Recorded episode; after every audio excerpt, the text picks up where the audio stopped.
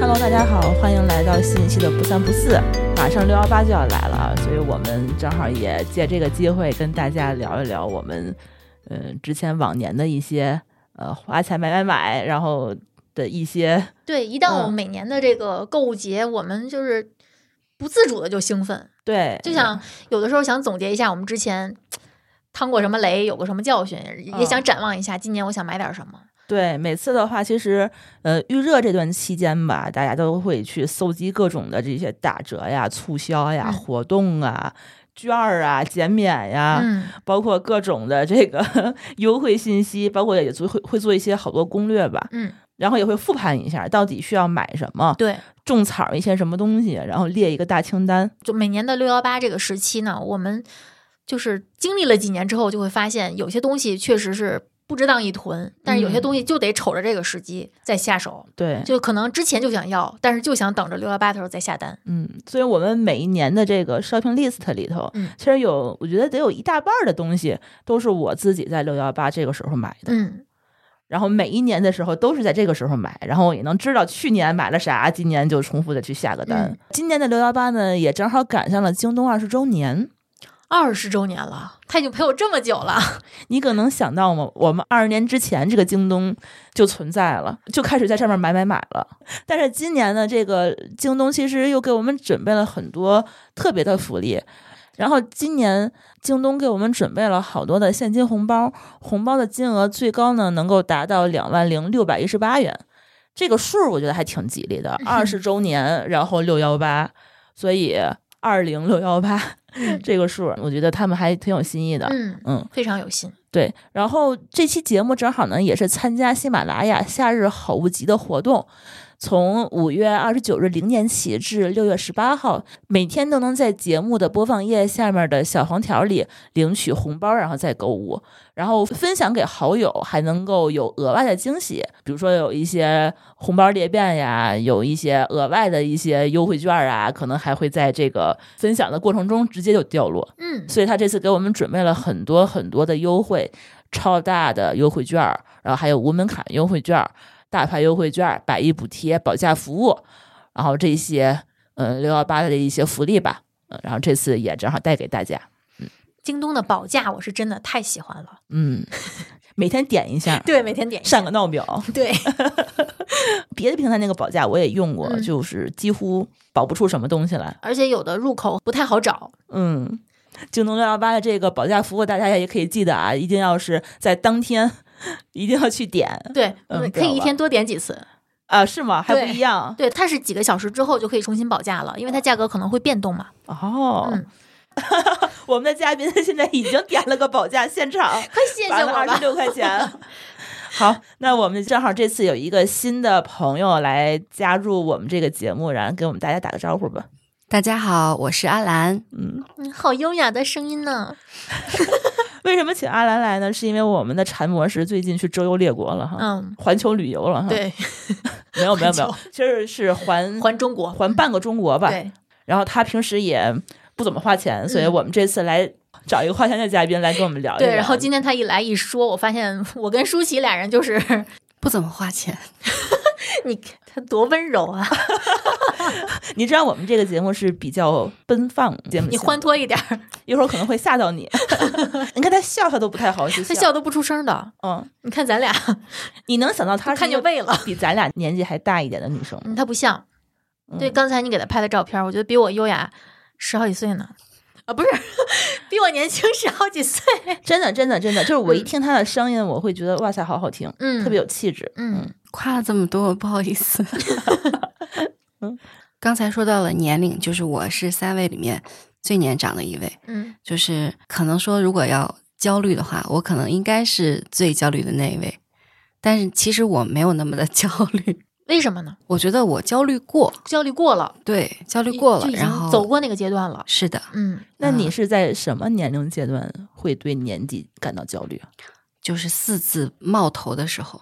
你四这么字晚嗯冒呢头你才开始吗？那你对心态真好。我十几岁就开始了，十几岁你焦虑个年龄吗？我十几岁皮肤油的苍蝇落下就打滑啊！你知道，对于一个青春期发育的女生来说，一天到晚满脸油光、长痘，对他的自信心来说是一个摧毁性的一个一个打击。所以我从那个时候开始，我就不停的寻找什么除螨用品、去油用品、收缩毛孔用品，就从那个时候开始，就走在这个不停试错的道路上。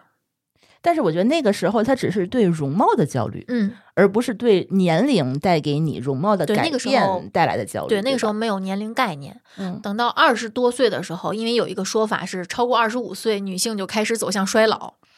哎，这个说法我觉得应该是从二十岁开始一一直听到二十五岁，嗯、对，就会觉得自己那个时候就开始抗衰了。是，所以我一直是特别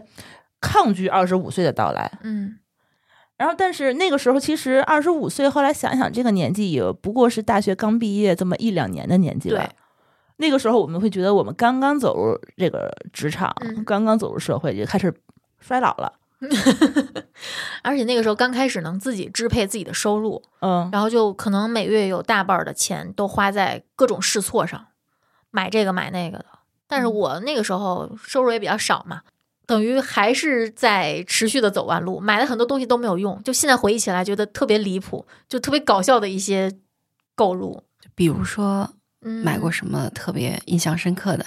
那个弯时路候的东的，就因为你已经开始工作了嘛，然后你终于有了一些收入，然后就觉得可以买一些以前比以前买的什么可伶可俐呀、这些，嗯嗯，能高级一点的控油产品了。嗯嗯，嗯，但是其实当你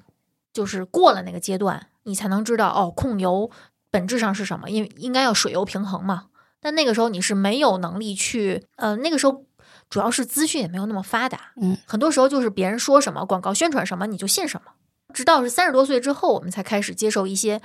大牌儿的洗礼。可能我年龄比较老，就现在可能现在的孩子，我能说孩子吗？我觉年得轻人，啊、年轻人，嗯，可能从十几岁开始，有的就开始接触大牌儿了，就比我们对能少走很多弯路。就是听说二十五岁就开始用抗老化的这些一些产品对的时候，我其实最焦虑的是我的钱包。嗯，就是我是觉得这些大牌儿的东西的话，在我这个年纪就开始用，那我真正开始衰老的时候，我应该怎么办？嗯，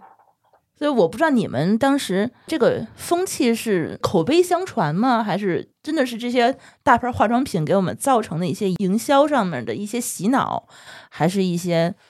怎样真正的是会我们产生一些皮肤的一些衰老吗？